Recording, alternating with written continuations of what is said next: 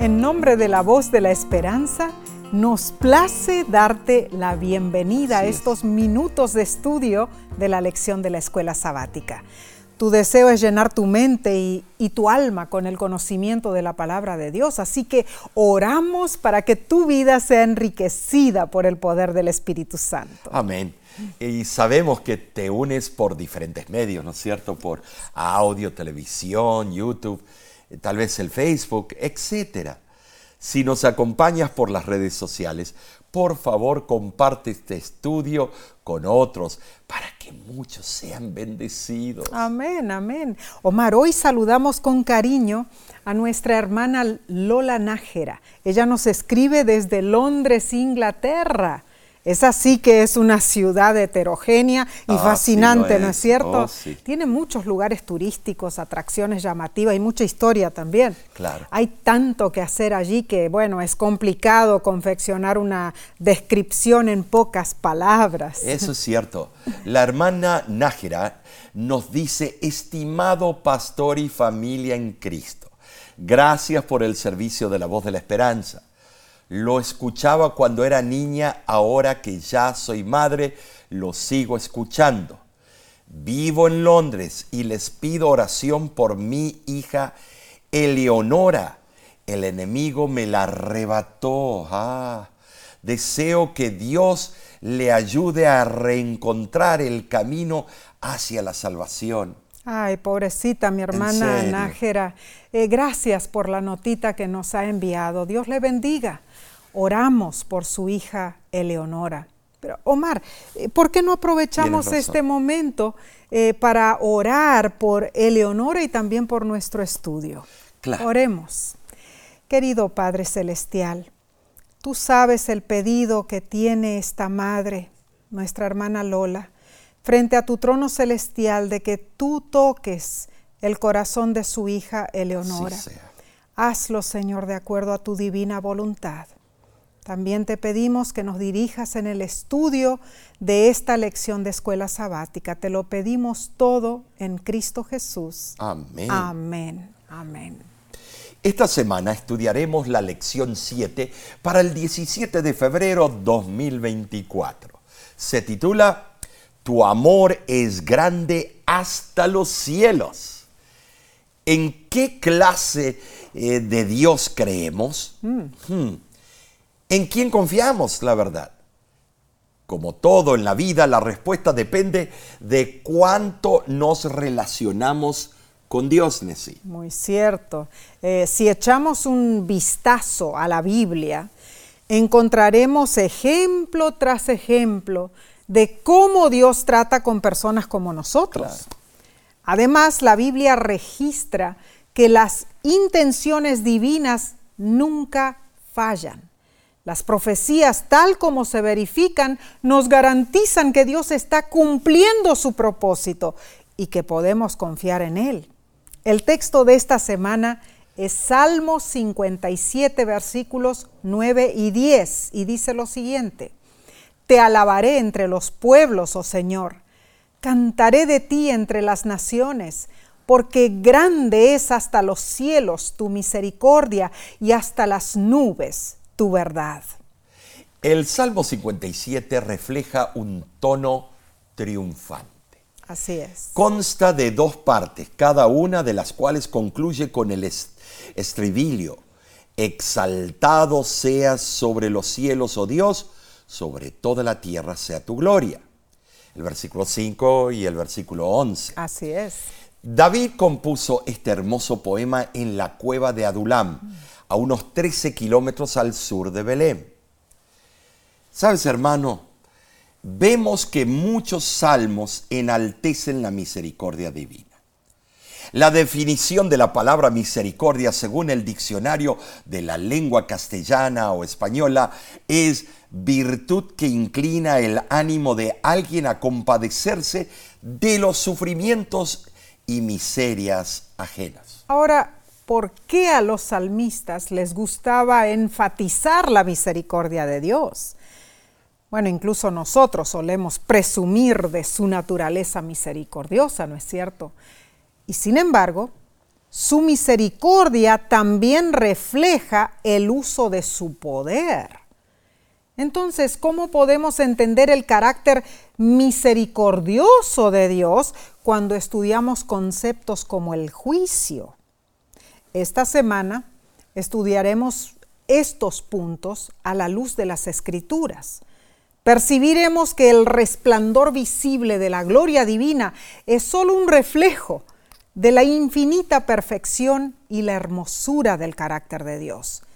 Y todo lo visible siempre debe recordarnos la imperecedera bondad de Dios. El comentario de Franz Delitzsch sobre el Salmo 57 acertadamente dice, el cielo y la tierra tienen una historia recíprocamente entretejida, y el bendito y glorioso fin de esto se encuentra en el amanecer de la gloria divina sobre ambos. Si nos compenetramos en la actitud de los salmistas, vemos que ellos se daban cuenta de que eran espiritualmente pobres, que no tenían nada bueno que ofrecer a Dios. Por ejemplo, el gran rey David consideraba a sus enemigos como víctimas de sus propios planes. Para destruirlos, él los imaginaba cayendo en fosas de eh, excavadas en lugares estrechos para capturar animales. Se ideaba a sus enemigos atrapados en las redes tendidas para pájaros. Era bélico. David visualizaba a Dios conduciendo a sus enemigos hacia su muerte. Era un hombre de carácter mm. como el, trueno. Bueno, la confianza de David se hizo realidad a gran escala, Omar, porque sus enemigos cayeron sucesivamente en guerras futuras, ¿no es cierto? Claro. Pero con este ejemplo vemos cómo los salmistas visualizaban con crueldad quizá la destrucción de sus enemigos. Entonces esto nos lleva a pensar, hermanos. Ellos entendían, así como todos nosotros, que necesitamos la gracia de Dios. La autora de la lección en realidad afirma acertadamente, necesitamos el Evangelio. Los salmos enfatizan el hecho de que dependemos completamente de la misericordia de Dios. Felizmente, la misericordia de Dios es eterna. Maravillosa verdad. Ahora, ante el Dios eterno, nuestra vida humana es pasajera como la hierba. Y sin embargo, Dios se compadece de nosotros y renueva nuestras fuerzas porque en Él tenemos la promesa de la vida eterna. ¿Saben? Sí, el saber esto llenaba a los salmistas de esperanza y a nosotros también nos debe llenar seguro. de esperanza. Las nuevas experiencias de la gracia y el amor de Dios fortalecen nuestra determinación de adorar y también al mismo tiempo de servir a Dios. Hermoso. Esta semana estudiaremos sobre la misericordia del Creador tal como se revela en seis diferentes salmos. Veremos que los salmos describen la misericordia en su manifestación más elevada. Número uno, la misericordia del santo para con el pecador. Y número dos, la misericordia de un Dios dispuesto a perdonar y redimir. Bien, analicemos entonces la lección del domingo 11 de febrero 2024. Se titula Su amor es para siempre. En tu estudio personal, lee el Salmo 136.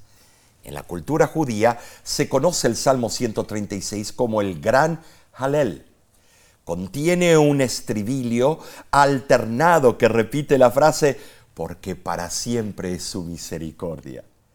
Era cantado por los adoradores o por un coro en el templo. Comienza diciendo que no hay ningún momento inadecuado para dar gracias a Dios. Amén. Además, se explica que solo un ser de infinita inteligencia pudo haber diseñado el universo con sus indescriptibles maravillas. Hermoso, alabado sea Dios. Cuánta sabiduría yace, bueno, ya se oculta, podríamos decir, en los inmensos secretos del universo creado por Él. Los descubrimientos científicos históricos y modernos revelan las maravillas de la creación. La naturaleza misma comprueba el propósito divino, incluso los más infinitesimales detalles. Por ejemplo, Omar, las 24 horas del, día se rigen ah, por una cronometría continua y perfecta.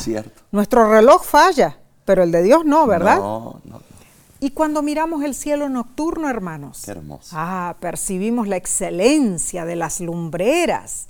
La luna alegra nuestro corazón. Oh, sí. Y aquellas titilantes estrellas parecen, bueno, pronunciar mensajes de esperanza, diría yo. Cuán cierto esto.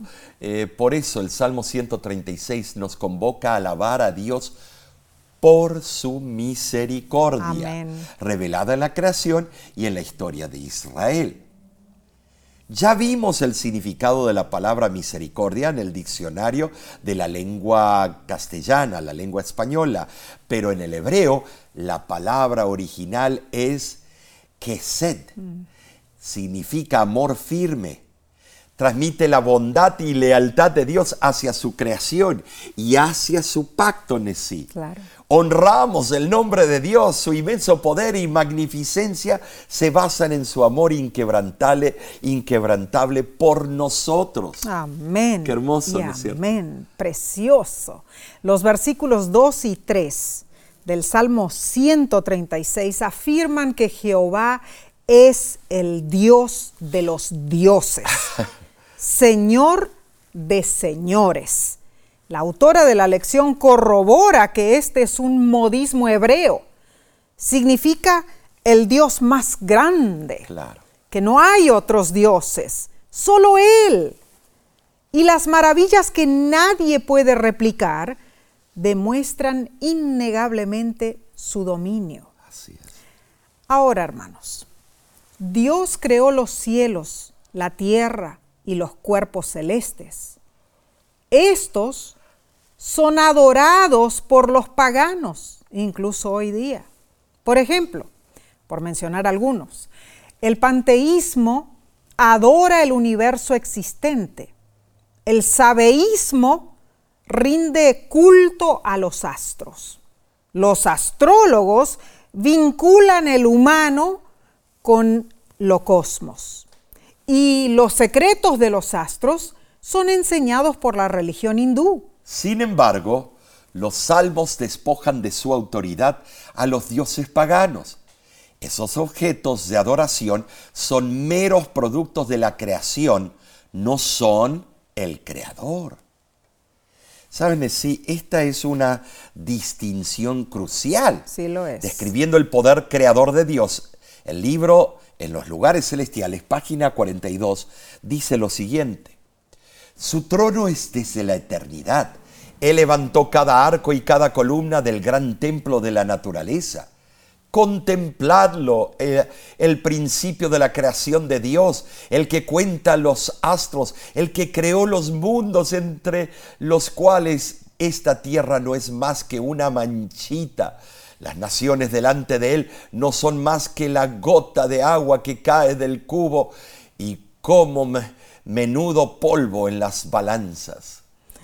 Salmo 136, 12 ratifica que la imagen de la mano fuerte y el brazo extendido de Dios enfatiza la eficacia de su poder y el alcance de su misericordia, ¿no es cierto? Indudablemente la misericordia divina en la creación y en la historia debe inspirarnos a confiar en Dios y permanecerle fieles. Ahora, el estribillo, porque para siempre es su misericordia, se repite 26 veces en los salmos. Esto nos asegura que Dios no cambia que Él repetirá sus favores pasados en cada generación. Definitivamente la misericordia de Dios es el núcleo de la fe bíblica. Incluye adoración, confianza y arrepentimiento. La lección recalca que el Salmo 136 concluye con el cuidado universal de Dios por el mundo. Su misericordia alcanzó a salvarnos. Esto alude a la gracia salvadora de Cristo. Por esto, el Salmo exhorta al mundo entero a unirse en alabanza a Dios. Y cuando dice el mundo entero, eso nos incluye a nosotros también. Nosotros también debemos alabar a Dios. El teólogo adventista Hans Larondel, en su libro Deliverance in the Psalms, página 178, dice, no alabar a Dios significaría olvidar todos sus beneficios. Solo quien alaba no olvida. Pensar y hablar de Dios no es alabarle. La verdadera alabanza comienza cuando uno reconoce la majestad de Dios y su obra y responde con adoración a su bondad, misericordia y sabiduría. La lección nos pregunta cómo la imagen de Jesús en la cruz, muriendo por nuestros pecados, revela la gran verdad de Dios de que su amor permanece para siempre. De verdad creo firmemente que en el amor de nuestro Salvador Jesús vemos nosotros que constituye nuestra esperanza. Sabes, Nessie, no podemos en lenguaje humano describirlo. No. Elena G. de White, en su libro Exaltata Jesús, página 242, dice, al permanecer un momento al pie de la cruz, obtenemos un débil concepto de lo que es el amor de Dios. Exploramos el borde de, un amor que es inmensurable. Su amor es como un vasto océano sin playa ni fondo. Impresionante esa analogía. Hermoso, en verdad. Hermano, hermana, nuestro corazón debe permanecer firme en Cristo, nuestro Salvador si deseamos contemplar su infinito amor y bondad. El Salmo repite, para siempre es su misericordia. No confíes en Cristo solamente de vez en cuando, mi hermano, mi hermana. Hazlo siempre para que manifiestes los resultados de creer en quien te adquirió con su preciosa sangre. Aprende a creer en sus promesas y a aceptarlas como la segura palabra de Dios. Ah, está preciosa esta lección, Omar. Es impresionante. Mm. Sí, la autora tiene una visión de las dimensiones de estos salmos. Eh, la verdad que ha sido privilegiada con un talento para ver eh, eh, esas dimensiones y explicarlas de una forma tan hermosa y tan dulce. Claro, y somos bendecidos de que ella pueda compartir ese conocimiento, ¿no es cierto? Hermanos, hermanas, continuaremos con la lección del lunes, pero lo haremos en unos segundos. Volvemos enseguida.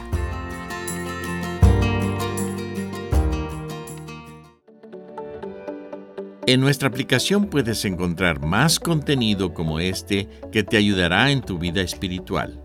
Lo puedes descargar visitando nuestra página web lavoz.org.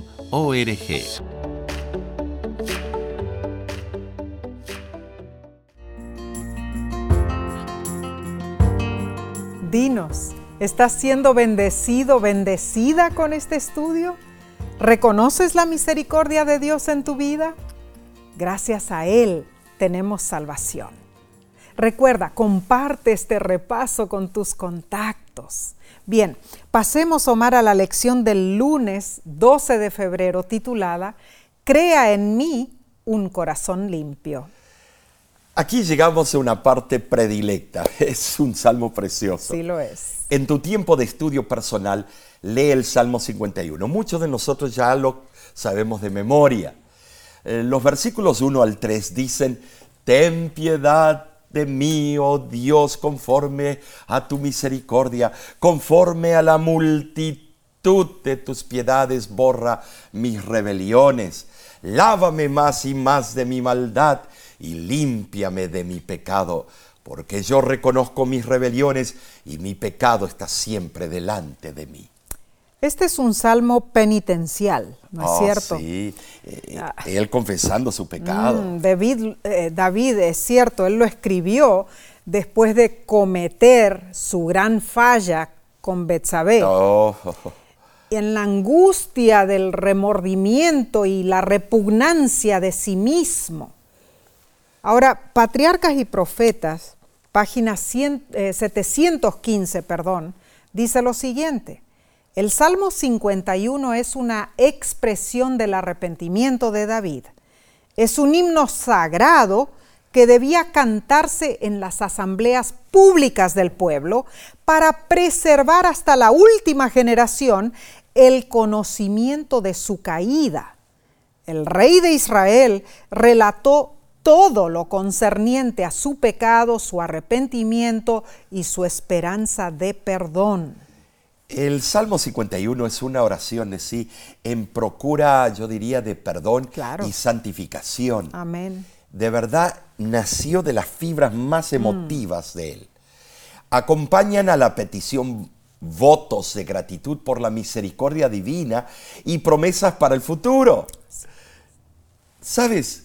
Quizá ningún otro pasaje del Antiguo Testamento pinte un cuadro tan conmovedor del peca- pecador arrepentido.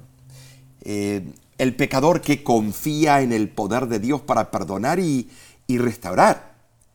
El predicador John Bunyan, autor del libro El progreso del peregrino, siempre decía que el Salmo 51 era uno de sus preferidos.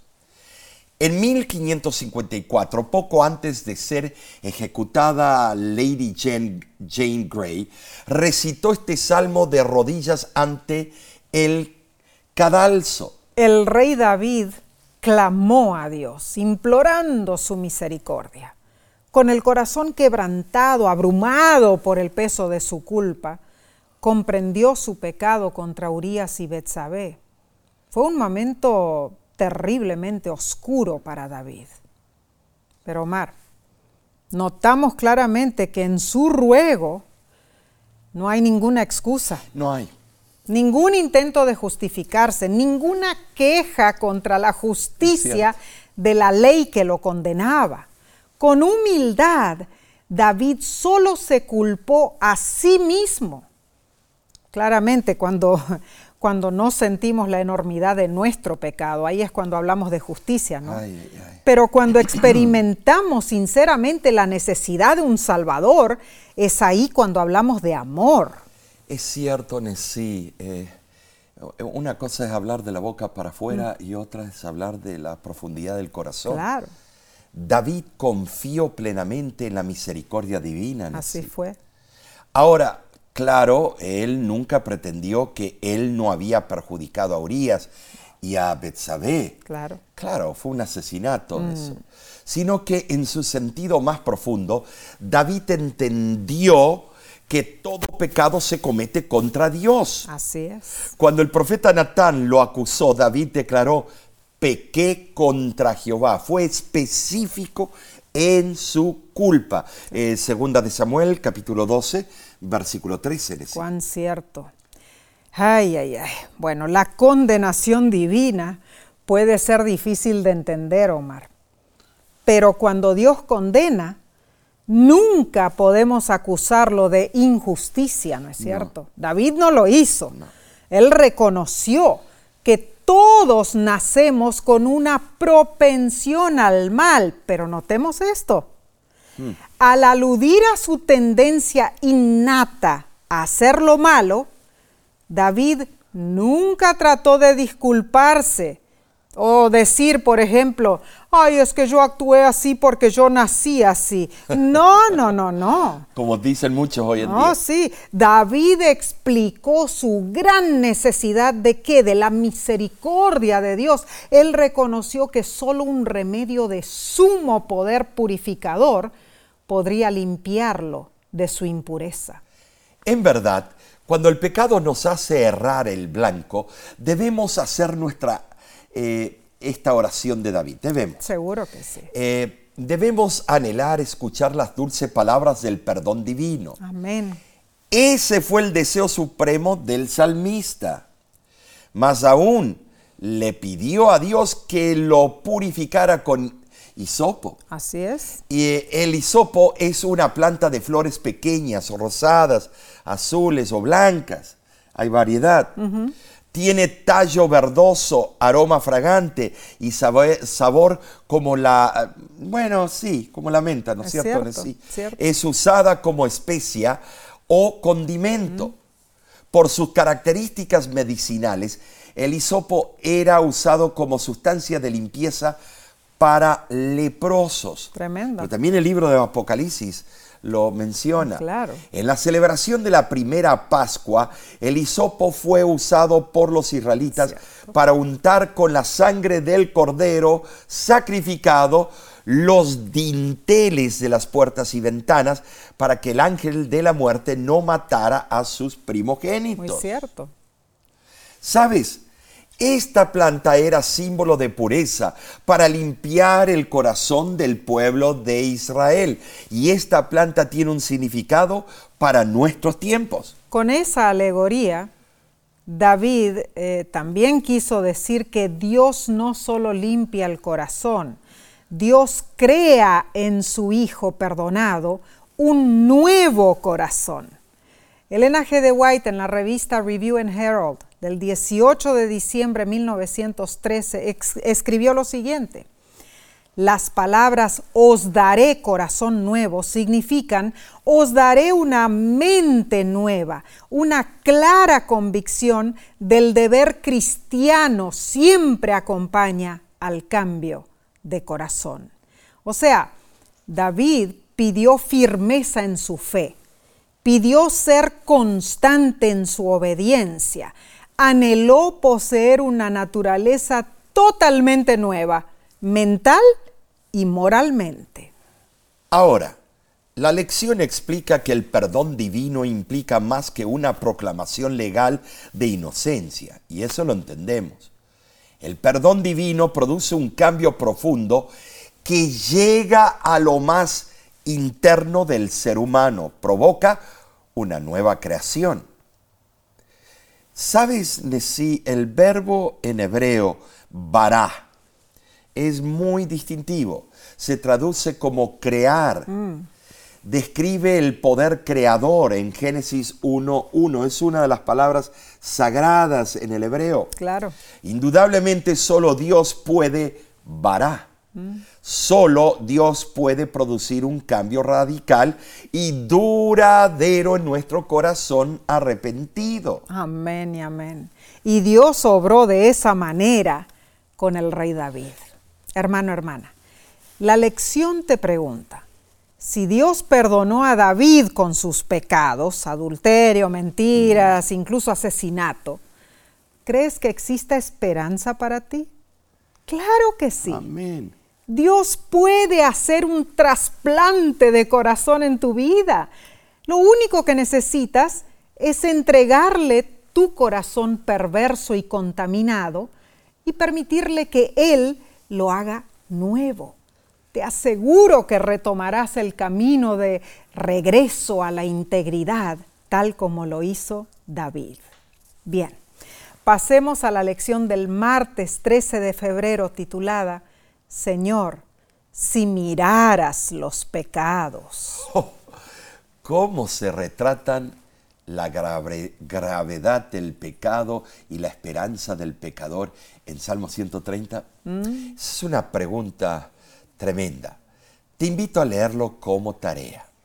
Vas a ver eh, cosas increíbles ahí adentro. El Salmo 130 es la confesión de un pecador desesperado rogando perdón a Dios. Así es. El salmista sí reconoció que si Dios lo trataba como lo exigía su pecado, no tendría esperanza. Así debemos pensar nosotros también. Milagrosamente Dios se reveló a este pecador como un Dios perdonador, pero hay que confesar de lo más profundo del corazón. Wow, tremendo. Ah, Robert Tuck en sus homilías presenta puntos interesantes sobre el Salmo 130. Él dice, cuando estamos desanimados y deprimidos, familiarmente decimos estar en las profundidades. es una figura natural y universal. En las profundidades representa depresión y ansiedad. El salmista se considera como un hombre en el fondo de un pozo, enviando a la superficie un débil clamor. No solo quiere expresar su sentido de insignificancia humana, sus penas o su abatimiento, hay profundidades más penetrantes que estas. Son las profundidades en las que el espíritu se siente descender enfermo y aturdido cuando surge el pensamiento, soy pecador, Señor, en presencia de tu gran pureza. Desde esas profundidades el salmista clamó a Dios. ¡Wow! Salmista, ay, qué tremendo, tocó fondo el salmista. Así lo fue, sí, sí. Ahora no lo culpemos por ser pecador. No. Porque tú y yo estamos en la misma embarcación. Mm para poder estar en pie en el gran día del juicio, nosotros también debemos depender del perdón de Dios. Amén. Indudablemente debemos suplicar a Dios que nos impute la justicia de Cristo. Amén. Y notemos, Dios se deleita en perdonar porque es misericordioso por, su, por naturaleza, pero hay requisitos para el perdón. Claro. ¿Sabes?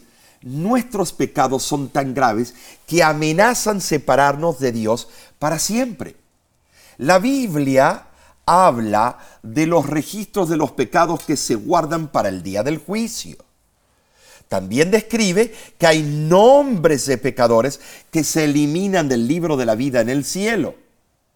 Esto lo encontramos en Daniel capítulo 7, versículo 10 y Apocalipsis capítulo 20, versículo 12. Esto es muy serio.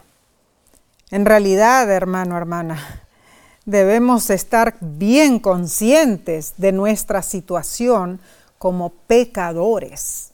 El libro Maranata, El Señor viene, página 350, verifica lo que ocurrirá en ese día del juicio y dice, apenas se abren los registros y la mirada de Jesús se dirige hacia los impíos. Estos reconocen todos los pecados que cometieron. Oh, ese será un día terrible para los inicuos. Por esta razón el salmista apela al perdón de Dios, el único que erradicará el registro de los pecados de los libros del cielo.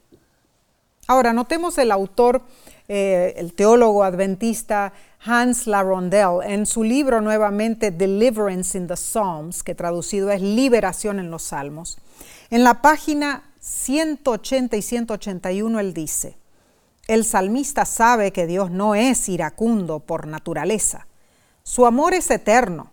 Su ira solo se despierta cuando el hombre no aprecia su amor. El propósito de su ira no es herir, sino sanar al hombre no para destruir, sino para salvar a su pueblo. Gloria a Dios. Aún así, nunca debemos burlarnos de su misericordia. La seguridad del perdón la recibirán solo aquellos que, en primer lugar, han tenido un profundo reconocimiento de pecado. En segundo lugar, han clamado sinceramente a Dios. En tercer lugar, confiesan que el juicio de Dios es justo. En cuarto lugar, creen que el amor de Dios es más profundo que su disgusto con el pecador. Y en quinto lugar, se aferran con fe absoluta a ese amor. Amén. Esas personas recibirán la seguridad del perdón divino. Oh, yo quiero estar allí, yo quiero ser una de esas personas. ¿Y tú, mi hermano, mi hermana? Amén. Que así sea. Ahora, Omar, el perdón en realidad eh, eh, que puede ocurrir a, veces no, no, pasa de la noche a la mañana, ¿no es cierto? Y, y el salmista entendía esta verdad. Sin embargo, confiadamente esperó, con paciencia, con esperanza. Como hijos de Dios, nosotros también somos llamados a esperar en el Señor. En la palabra hebrea kawaj se traduce como esperar o kabah. Esperar significa literalmente estirar. Es la raíz de la palabra hebrea que significa esperanza. Wow. Entonces esperar en el Señor no es una rendición pasiva a las circunstancias miserables, es un estiramiento esperanzado, es una ansiosa anticipación de la Amén. eh, intervención divina. La esperanza del salmista en sí no se basó en su optimismo personal, se basó en la palabra de Dios y eso lo podemos verificar en Salmo 130, versículo 5. Claro. Hermano, hermana, piensa en la pregunta de Salmo 133. Jehová, si mirares a los pecados, ¿quién, oh Señor, podrá mantenerse? ¿Qué significa esto para ti? Personalmente, dinos, ¿dónde estarías tú si Dios mirara y registrara tus iniquidades? Lo que el salmista está diciendo aquí suena como lo siguiente, si Dios llevara un registro de los pecados, nadie sería declarado inocente. Este es uno de los versículos que habla acerca de la universalidad del pecado. Todos, sin excepción, somos pecadores. Triste, pero cierto eso, sí. Hay quienes piensan que en el día final, cuando estén delante de Dios, Él contará las cosas buenas y malas que hicieron y que al final habrá más cosas buenas y así Dios los dejará entrar en el cielo. Que la inocencia les valga. Esta idea es falsa. El salmista claramente dice que si Dios comenzara a contar las cosas malas que hacemos, no entraríamos al cielo. En verdad nadie entraría al cielo porque nadie es lo suficientemente bueno. Wow, esto es tremendo, Tremenda horrible realidad. Sin embargo, a pesar de que el salmista tocó fondo, aún allí encontró esperanza. Amén. Y si él encontró esperanza, nosotros también podemos encontrarla. Amén. El salmista emergió del abismo de la sensación aplastante del pecado y se afirmó sobre la cumbre de la redención y del perdón. Entonces, aunque pueda parecer larguísima la noche, pronto se disiparán los oscuros nubarrones, esas profundidades del pecado, y vamos a ver los brillantes rayos del sol de justicia. Esta es una seguridad que añoramos. Bien, seguiremos estudiando, pero lo haremos en unos instantes.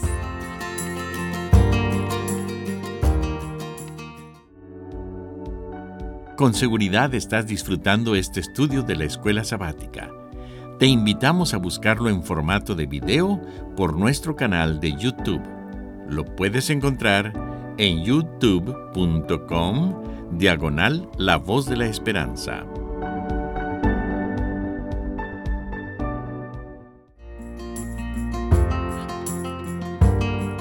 Dios es bueno al regalarnos estos Sí lo es. minutos para estudiar su santa palabra. Gracias por acompañarnos. Pasemos al estudio del miércoles 14 de febrero titulado Alabanza al Dios majestuoso y misericordioso. En tu estudio personal, lee y reflexiona en los Salmos 113 y 123. Notarás dos características de Dios, su majestad y su misericordia. El Salmo 113 se recita en las grandes fiestas judías. Durante la Pascua se cantaba estos, eh, estos salmos o este salmo antes y después de la comida. Jesús y sus discípulos lo entonaron antes de dejar el aposento alto en la noche cuando fue entregado en sí. Wow. Ellos cantar, ¿sabe, sabe lo que habrá sido escucharlo cantar a Cristo? tremendo. Y siglos antes, temprano por la mañana hasta la noche, el campamento de Israel entonaba este cántico de alabanza. Así deberían ser también hoy Claro. las reuniones del pueblo de Dios, ¿no? Pero muchas veces la falta de gratitud por las bendiciones del cielo es lo que reina. Y esto muchas veces señala el comienzo de la apostasía, Romanos 1 del 20 al 22. Debemos cuidarnos de no caer en ese error. Cierto. Los Salmos 113 y 123 afirman que la majestad de Dios se revela en la grandeza de su nombre y en la exaltación de su trono celestial. Ahora, A pesar de la gloriosa majestad divina, no hay nada que sea tan pequeño que pueda pasar inadvertido para Él. Qué consuelo para nuestra frágil y endeble humanidad saber que el Dios del universo se interesa en los asuntos de nuestra vida. Bendito y glorificado sea Dios. Esta gran verdad tiene un significado tan profundo que ninguna filosofía humana la puede sondear. El salmista nos hace reflexionar en Salmo 113, versículos 5 y 6, y dice, ¿Quién como Jehová nuestro Dios, que se sienta en las alturas, que se humilla a mirar en el cielo y en la tierra? En su gran benevolencia, Dios alza al menesteroso, levanta desde el hoyo más profundo al humilde y hace que viva en el lugar más encumbrado. Las alturas inaccesibles donde habita Dios se ilustran en el hecho de que Él está dispuesto a humillarse, que se inclina a mirar los cielos y la tierra. Salmo 113, 6. O sea, sí. El que Dios permanezca en lo alto no le impide para ver lo que sucede en la tierra. Así es. Aunque somos pequeños e insignificantes, la misericordia divina se manifiesta en su disposición a involucrarse con este mundo y salvarnos. Amén. Saben, sí, evidentemente su mano generosa no está oculta, aunque su morada está en los cielos infinitos. Muy cierto. En verdad, mucho depende de lo que nosotros nos, nos proponemos saber con nuestros propios ojos espirituales. Una antigua anécdota cuenta que dos reos fueron colocados en la misma celda. Y resulta que uno de ellos se puso de puntas de pie para mirar por la diminuta ventanita cubierta con rejas. Suspiró disgustado y dijo, ah, solo hay barro ahí afuera.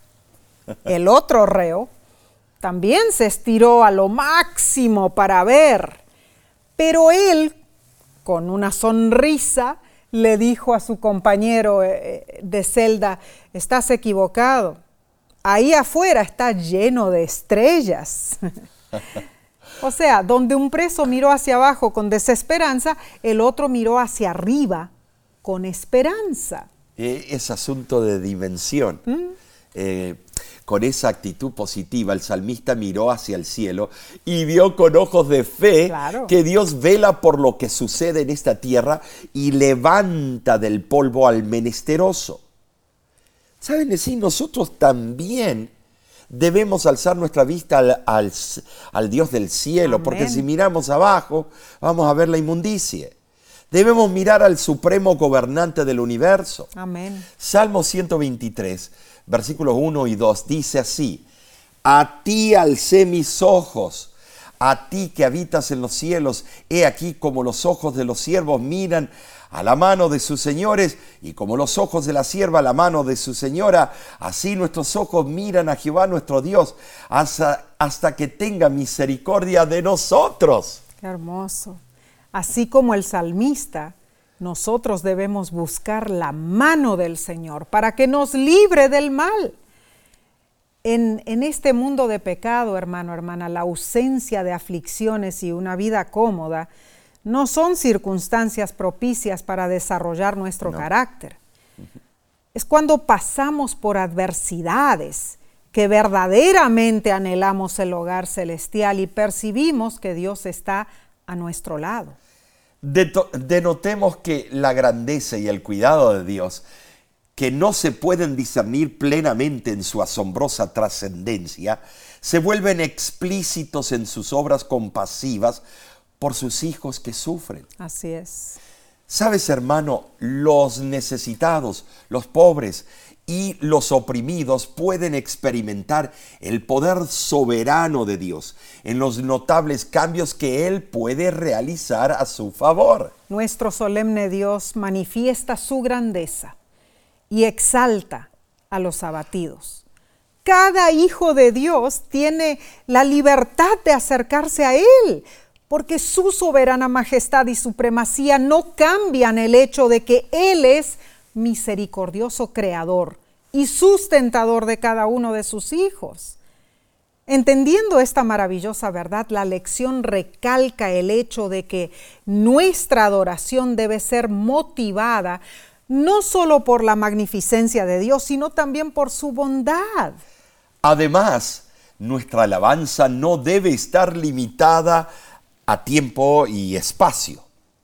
La grandeza y la misericordia de Dios se manifiestan a través de los siglos en Jesucristo.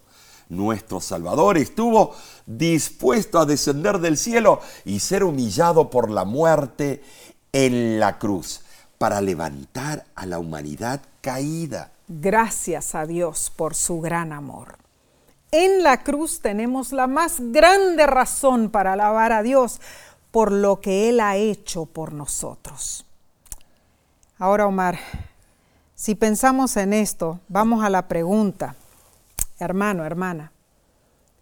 Debemos meditar en el sacrificio de Cristo, en lo que Él hizo por ti personalmente, por nosotros, Omar. Claro.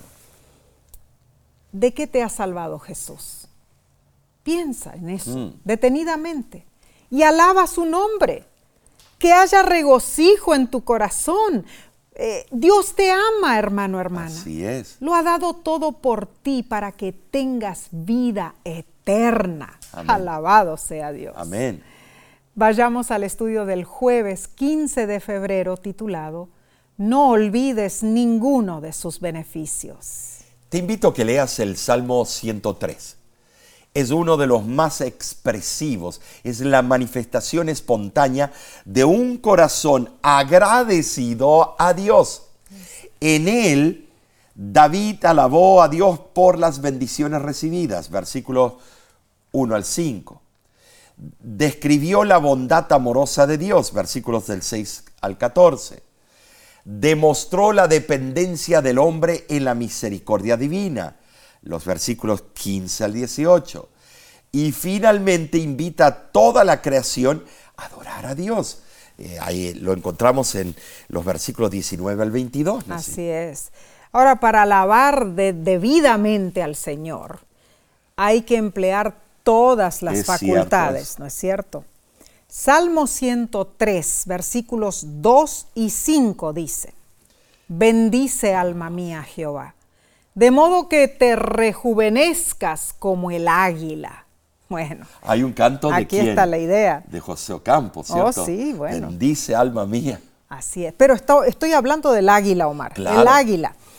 La idea de que el águila se rejuvenece suena entrañable, ¿no es cierto? Claro. Pero en realidad el águila cambia sus plumas en forma poco atrayente. ¿eh? Un águila puede vivir hasta 70 años. 70. Sí, sí, sí.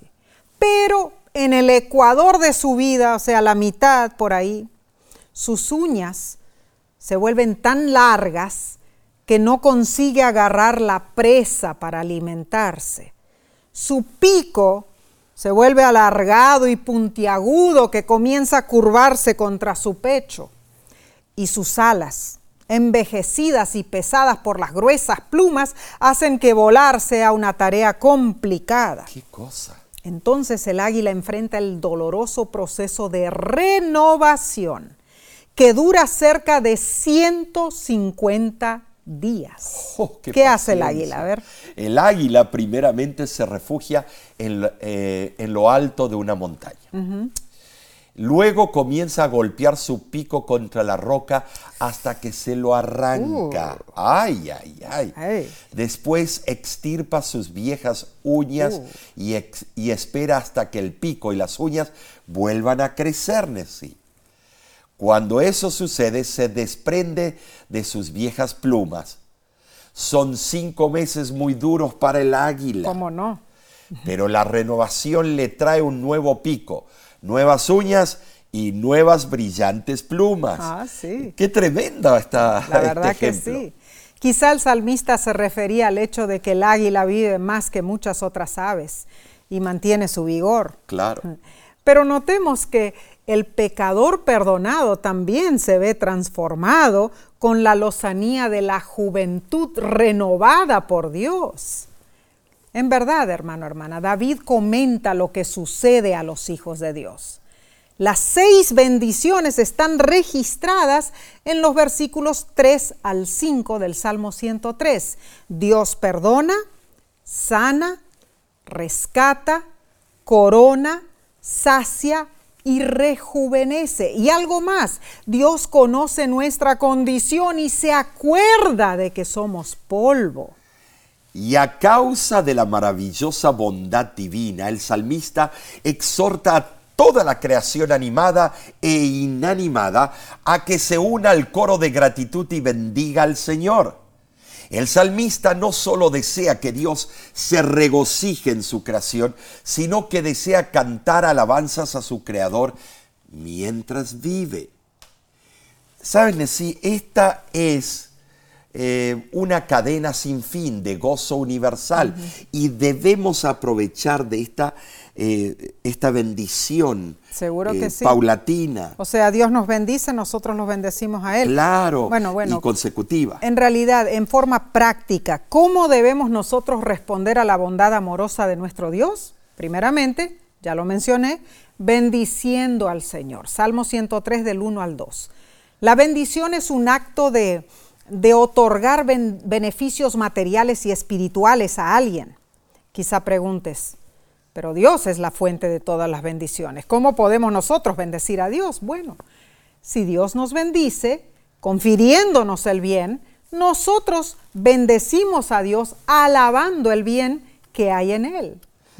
En segundo lugar, podemos recordar todos sus beneficios, así como Dios recuerda nuestra débil condición y es leal a su pacto. Amén.